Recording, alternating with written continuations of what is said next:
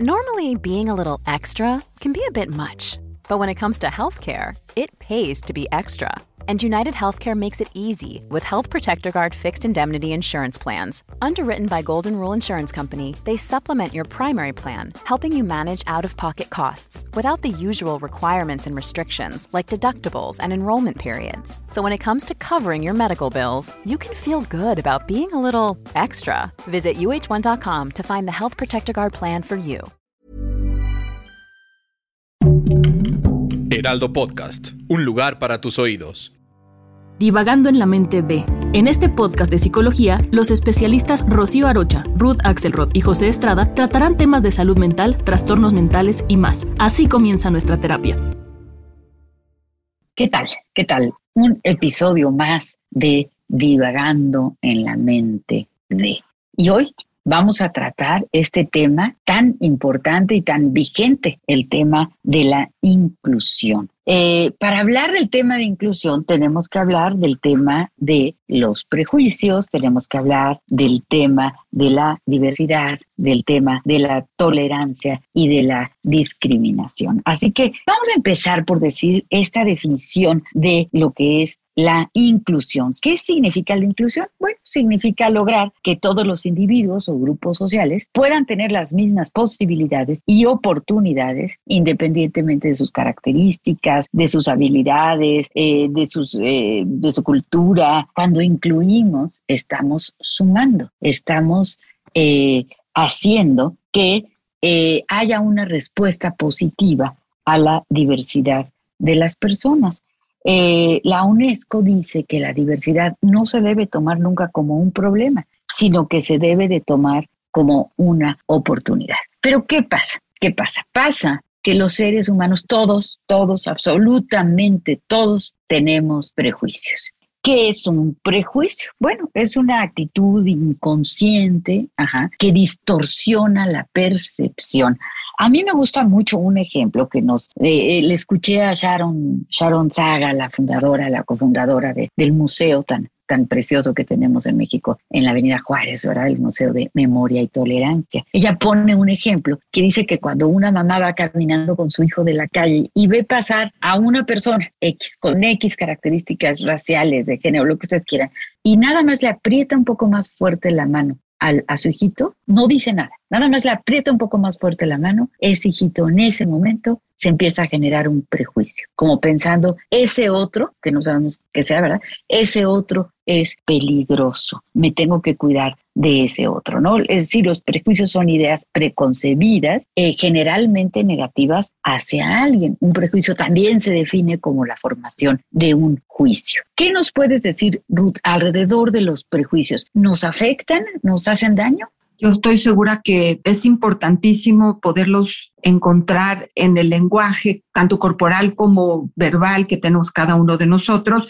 Lo que me parece importantísimo es esto, prejuicios. En la definición de lo que estamos diciendo está quizá la dificultad porque son ideas, son afectos, son experiencias emocionales que van a ser transmitidas hacia nosotros de parte de la generación mayor a la nuestra o de la misma, porque también podemos recibir prejuicios de nuestros compañeros de la misma edad en relación con situaciones prejuzgadas que fueron pensadas por otros para ofrecérmelos de forma que yo no me dé cuenta o que se pueden hablar en la mesa cuando estamos todos juntos en la familia y se transmitan eh, haciendo un juicio anterior al que yo puedo hacer. Alguien ya lo hizo antes de mí, me transmite su experiencia emocional con respecto a esa experiencia que tiene que ver con una cierta idea y entonces yo de forma dependiente, de forma silenciosa, la recibo y me toca todo este trabajo de oír un podcast, ¿no? De divagando en la mente de los prejuicios para poder reconocer cuáles son aquellos que yo, sin darme cuenta, recibí y que a veces están relacionados con las lealtades de mi familia, con el amor de mi familia y con ser aceptada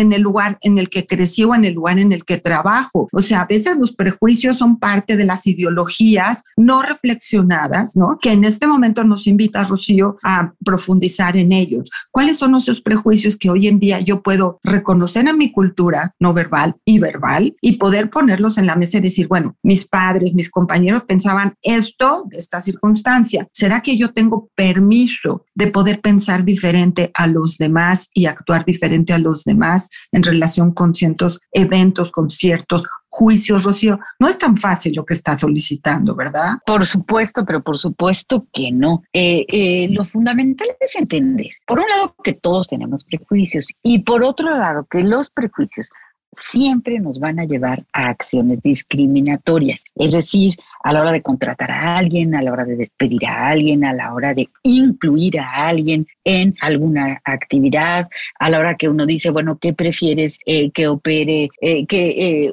¿Qué doctor quieres que opere a tu hijo? Pues alguien va a decir, no, pues yo quiero que sea una mujer, no, pues yo quiero que sea un hombre, no, pues yo quiero que sea de, de tal raza, etcétera, ¿no? Ahora bien, es importante reconocerlos porque de no reconocer los vamos a actuar y eso es fundamental. Todos tenemos derecho a pensar como queramos, eso es un derecho absolutamente de todos, pero no tenemos derecho a actuar desde nuestro prejuicio. Eso no tenemos derecho. ¿Por qué? Porque tenemos que darnos cuenta que todos los demás tienen los mismos derechos que nosotros tenemos. Tú, Pepe, ¿qué nos dices de la discriminación eh, que es la consecuencia, ¿verdad?, del prejuicio.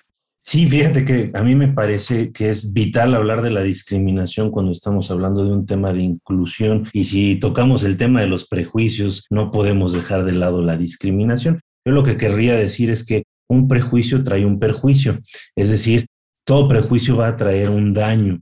Y acá el tema de la discriminación es bien interesante porque es un trato diferente y perjudicial que se da por X motivos. Los más comunes, los que encontramos más seguidos son raza, clase social, eh, bueno, el nivel socioeconómico, género, orientación sexual y sobre todo también el religioso, ¿no? Hay que recordar que la historia de la humanidad estuvo marcada por prejuicios religiosos este, durante muchísimo tiempo. Hay que pensar cuánto duró la, la Edad Media, por ejemplo, entre otras cosas. Entonces, la discriminación es un trato siempre diferente que hace daño a los demás y generalmente los deja afuera de las dinámicas sociales, se les excluye de, los esquemas sociales precisamente por algo que eh, eh, generalmente viene desde adentro, desde su educación o incluso desde su nacimiento. Es decir, estamos juzgando a una persona no por lo que es, sino por lo que vemos a simple y, sencilla vista, ¿no? Y acá sí hay que ser muy cuidadosos porque de nueva cuenta podemos hacer mucho daño. Yo estaba pensando ahorita que platicaban del tema de la inclusión y de los eh, prejuicios, que eh, todos los tenemos, como bien señalaban ahorita Rocío y Ruth, es muy difícil sustraernos a ellos y la única forma de hacerlo es cuestionándonos. Ahorita eh, Ruth planteas algo que me parece muy interesante. ¿Tenemos permiso? Y es que a veces acá con esta pregunta que haces, lo que nosotros hacemos es preservar pautas de comportamiento o ideologías porque son inculcadas por nuestros padres y una forma de mantener vivos a nuestros padres o los valores familiares cuando ya no están es a través de estas prácticas. Entonces a veces cuestionarlos es cuestionar nuestras raíces de forma muy profunda y a veces muy dolorosa. ¿Cuántas de las prácticas que nuestros abuelos, nuestros propios padres, nuestros tíos o incluso nuestros hermanos y nosotros mismos llevamos a cabo no traen en el fondo un prejuicio y, y un acto de discriminación muy profundo? Ahora, acá lo que me, gustaría pensar, eh, Rocío, es que eh, cada acto de discriminación en el fondo entraña un acto de profundo desconocimiento. Discriminamos aquello que nos asusta, aquello que es desconocido y nos asusta precisamente por desconocido y por qué nos lleva a cuestionar la forma en que hacemos las cosas. un ejemplo muy claro es el café se hace de tal manera, ¿no? En mi casa el café se hace tostando el café, moliendo el café y luego se hierve lentamente en una jarrita. Y si yo veo que alguien lo hace de forma diferente, entonces, ah, ese café está chafa, ¿no? Vamos, nos lleva a cuestionar nuestros hábitos más comunes, más cotidianos y que defendemos a capa y espada, mi querida Rocío. Así es, así es. Claro que, claro que sí, Pepe. Es, es muy importante que revisemos estos asuntos de la discriminación, ¿no? Entender que los prejuicios eh, no los vamos a eliminar, pero sí, ciertamente, los podemos controlar. Los prejuicios también se necesitan, se necesitan en el sentido que los seres humanos necesitamos poder como agrupar, clasificar eh, en grupos para, para relacionarnos, ¿no? Entonces, eh, es decir, eh, eh, desde ese punto de vista, pues ahí están, pero eh, sí podemos desde luego controlarlos.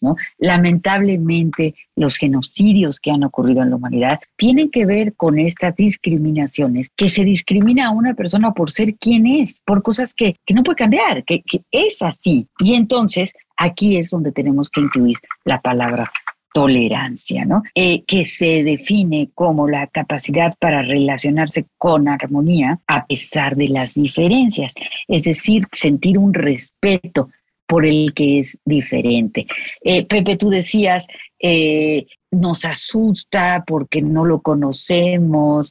Ruth, tú dices, claro, viene en la familia, ¿no? es cierto, pero también nos asusta y nos genera eh, quizá intolerancia, ¿verdad? Eh, eh, sentimientos desagradables, sentimientos de, de desprecio, de discriminación, muchas veces porque también lo llevamos dentro. Y entonces el otro está haciendo un espejo de algo que yo tengo, pero que no me he dado cuenta o que no me gusta o que no me puedo hacer consciente de tenerlo. Entonces eso es algo verdaderamente peligroso. Hay una frase de Martin Luther King que dice, un individuo no ha empezado a vivir hasta que pueda superar los estrechos confines de sus preocupaciones individualistas para llegar a las preocupaciones más amplias de toda la humanidad. Ruth, ¿qué piensas tú de la tolerancia? Pensaba, eh, es un tema complejísimo, no, no, no, no, no puedo quitar eh, la atención del discurso de Pepe, del discurso tuyo, de, de mi discurso personal en relación con el ejercicio de los prejuicios. Eh, quiero remarcar que los prejuicios muchas veces estaban y estuvieron dados para la sobrevivencia de los grupos. No era solo una cuestión de ideología cultural o educativa, tenía que ver con poder diferenciarse de aquel otro que en los juegos de poder territorial, en los juegos de poder de la estructura económica, permitían la sobrevivencia de un grupo y del otro. No es, no es simplemente pienso que, sino yo, sino. Selling a little or a lot. Shopify helps you do your thing however you cha-ching. Shopify is the global commerce platform that helps you sell at every stage of your business. From the launch your online shop stage to the first real life store stage, all the way to the did we just hit a million orders stage. Shopify is there to help you grow. Shopify helps you turn browsers into buyers with the internet's best converting checkout. 36% better on average compared to other leading commerce platforms because businesses that grow grow with Shopify. Get a $1 per month trial period at shopify.com/work. shopify.com/work. Pienso cómo y doy un paso inadecuado, puedo exponerme a situaciones de muerte, puedo exponer a situaciones de muerte a mi familia, ¿sí? O sea, se, se mantienen y se han mantenido en los grupos para permitir la identidad grupal. O sea, no están ahí simplemente para la representación del odio, claro que sí, pero también para la representación de quiénes somos y quiénes son los otros y poder diferenciarse y claro, durante la posibilidad de entretejerse como grupo, la marca de la diferencia. Entonces, eh, los valoro, hay, lugares de los prejuicios que dan la identidad, claro que hay que retomarlos y que se pueden eh, remarcar en la actualidad, cada uno de nosotros los trae desde la historia de cada una de las familias y de los grupos a los que uno pertenece. Claro que hoy, como decíamos, eh, las cosas han cambiado, el mundo está globalizado, vivimos todos juntos, de todos los colores, de todos los sabores. Es como la vida es hoy. Sin embargo, tenemos que enfrentar grandes diferencias entre un grupo, otro grupo, otro grupo. Entonces, esta intolerancia a las diferencias, Rocío, más que tolerar las diferencias, pondría atención en cómo hemos aprendido a intolerar las diferencias, ¿no? iría de lo negativo a lo positivo y trabajar ahí en donde, en donde yo pudiera reconocer las diferencias, valorarlas, tolerarlas y enriquecerme yo, porque hoy en día ya no es como hace 100 o 200 años, hay una posibilidad de interactuar con ese otro sujeto o ese otro grupo que hoy en día no amenaza mi identidad, ¿sí? O sea, es cambiar el, el odio y la intolerancia a la reflexión y la posibilidad de reconstruir mi identidad en el 2022, dándole nuevas alternativas a las generaciones actuales. Es un gran trabajo. Un gran trabajo, un reto, un reto impresionante. Albert Einstein decía, es más fácil destruir un átomo que un prejuicio. Pepe, ¿Qué, ¿Qué, recomendaciones nos darías para ser más tolerantes, para ser más incluyentes, para controlar mejor nuestros prejuicios? Fíjate que es, es una pregunta bien interesante, mi querida Rocío. De, de, nuevo, creo que es una labor titánica y a mí sí me gustaría mucho nada más recalcar este punto de, de la tolerancia, porque eh, somos tan diferentes. Eh, el ser humano se ha ramificado en, razas, en grupos sociales, culturales, este, tan, tan distintos, que nos vamos a enfrentar tarde o temprano a esta diferencia y a veces el impacto va a ser durísimo. Entonces, creo que aquí la palabra tolerancia que, hemos resaltado sí es bien importante. O sea, me gusta mucho el, este planteamiento de Ruth de eh, repensar la intolerancia, porque la intolerancia pero sí también creo que es muy importante reforzar la idea de la tolerancia en el sentido de que tolerar es aceptar esta diferencia y respetar el derecho a la diferencia, porque mira, no, no sé si recuerdas, en alguna ocasión tuvimos una plática bien interesante con una amiga que no estaba de acuerdo con la palabra tolerancia y se volvió algo muy acalorado porque decía, ¿cómo tienes que tolerar la diferencia? Tienes que aceptarla. Y bueno, me parecía un poco ingenuo el pensar que siempre la podemos como aceptar y, abrazar. A veces genuinamente nos amenaza tanto por, bueno, nuestra propia educación, nuestra propia patología, nuestra propia ignorancia, por mil y un cosas que tenemos que perfeccionar como seres humanos, pero nos amenaza tanto que no la podemos abrazar, pero sí la podemos tolerar. Es nuestra obligación como seres humanos el hacer ejercicio de la tolerancia, es decir, el practicar cómo ser cada vez más tolerantes y el entender que aun cuando el otro piense diferente, no necesariamente significa que nosotros estemos mal. Creo que acá el punto con la tolerancia es precisamente esto. Hay diferencias irreductibles de pensamiento, pero entender que el otro, a través de ese pensamiento, puede generar aportes valiosísimos a la humanidad, va a ser algo eh, enriquecedor sumamente. De aquí me gustaría traer a colación el caso de uno de mis más grandes ejemplos en sentido de inclusión, de tolerancia, de no discriminación, que es el ya fallecido Nelson Mandela, presidente de la República de Sudáfrica entre los años 1994 y 1999, que se enfrentó a una serie de cuestionamientos tanto políticos como raciales muy fuertes en Sudáfrica, que lo llevaron a estar en la cárcel y que cuando por fin llega a tomar la presidencia, muchos de sus eh, eh, paisanos le decían, oye, este presidente, vamos a hacerles lo mismo que nos hicieron a ellos, vamos a ponerle ahora las políticas a la inversa, ¿no? Y él lo único que hizo, y, y es lo, lo único que planteó, perdón, es decir, ¿y eso en qué nos diferencia de ellos? Nos vamos a convertir exactamente en lo mismo que ellos. Entonces, tiene una frase que a mí me parece pero fenomenal, que dice, ser libre no es solamente desarmarse de las propias cadenas, sino vivir en una forma que respete y mejore la libertad de los demás.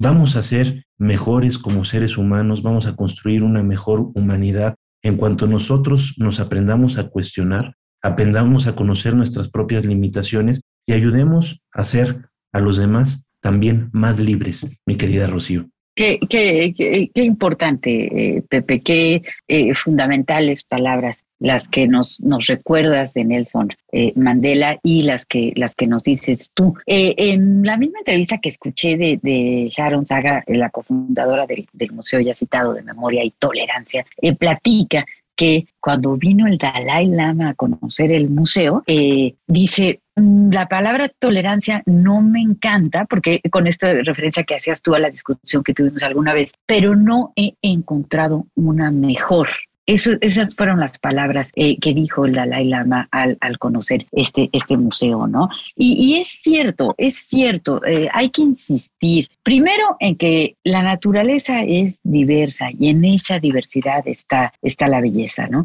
En segundo lugar, en que no vamos, muy probablemente no vamos a poder eliminar los prejuicios, muy probablemente habrá ciertos tipos de personas que eh, nos generen menos, que nos sea más difícil aceptar y hay que reconocerlo. ¿Para qué? Para no tener que actuarlo. Entonces uno lo reconoce y uno, insisto, puede pensar como uno quiera, tiene todo el derecho del mundo, pero no tenemos ningún derecho a actuar de modo discriminatorio, no tenemos ningún derecho a actuar nuestros prejuicios y esto lo único que genera es daño, es dolor. Esto puede llevar a situaciones verdaderamente muy lamentables y es muy importante que seamos conscientes de esto. Para cerrar, Ruth, ¿Qué nos dices? Bueno, nosotros como psicoanalistas retomando estos ejemplos eh, históricos y al mismo tiempo acordándonos de las líneas de reflexión en relación con la identidad, en relación al, espectro psíquico, eh, a la introyección del otro dentro de nosotros de forma inconsciente. Somos la sumatoria de las introyecciones y de las identificaciones infantiles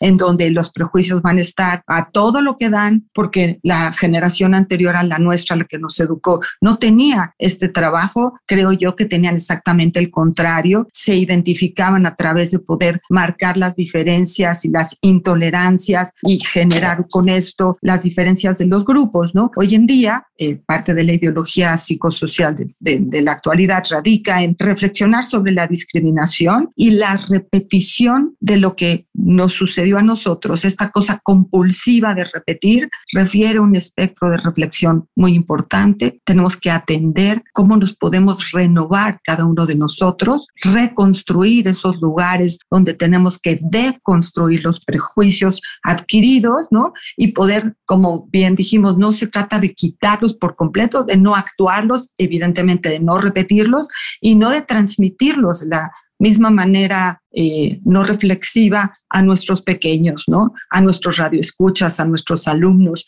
Tenemos que hacer eh, evidentes que estamos marcados por prejuicios y que tenemos derecho y permiso de reactivarlos a lugares actualizados, ¿no? Y de poder reflexionar nuestra identidad de una forma diferente. Y también, no nada más la identidad, sino el ideal del yo. ¿Quién quiero ser yo? ¿Quién quiero ser yo en relación con los otros? ¿Cómo incluyo a los otros? Hasta dónde los incluyo. Tenemos derecho a marcar hasta aquí puedo y hasta aquí no. No me da mi cultura y mi existencia para llevar a cabo una cierta inclusión, pero entonces no repetirla, no utilizar la violencia, ni la, ni, las, ni la silenciosa ni la activa, ¿no? Hacer mucha conciencia de la pulsión de agresión que sirve para diferenciarse del otro. Entonces quizá caigo en la reflexión narcisista, ¿no? En tanto yo pueda sentir una claridad de quién soy y cómo andan mi, autoestima y mi estructura narcisista en relación conmigo mismo, quizá no necesito de los prejuicios para identificarme. Y quizá por ahí sea como el trabajo cotidiano de cada uno de nosotros, como mujer, como hombre, como niño, como adulto, como princesa, como príncipe, lo que nos toque participar para poder ser más inclusivos. Fíjate, a, mí me gustaría resaltar un, punto que me parece muy importante. Ser conscientes de que la diferencia, repito, enriquece. Ahorita estaba pensando, ¿qué sería de la gastronomía mexicana? Esta gastronomía tan famosa a nivel mundial, reconocida como dentro de las top 10 del mundo, pero ¿qué sería de la gastronomía mexicana sin los ingredientes que se trajeron de Europa continental? El mole mexicano, el mole poblano, el mole oaxaqueño son en esencia una comida mestiza, una comida que surge de las mezclas. Ahora me gustaría preguntarles a los italianos qué sería de su comida, que también está dentro de las mejores a nivel mundial, sin los ingredientes mexicanos como el jitomate.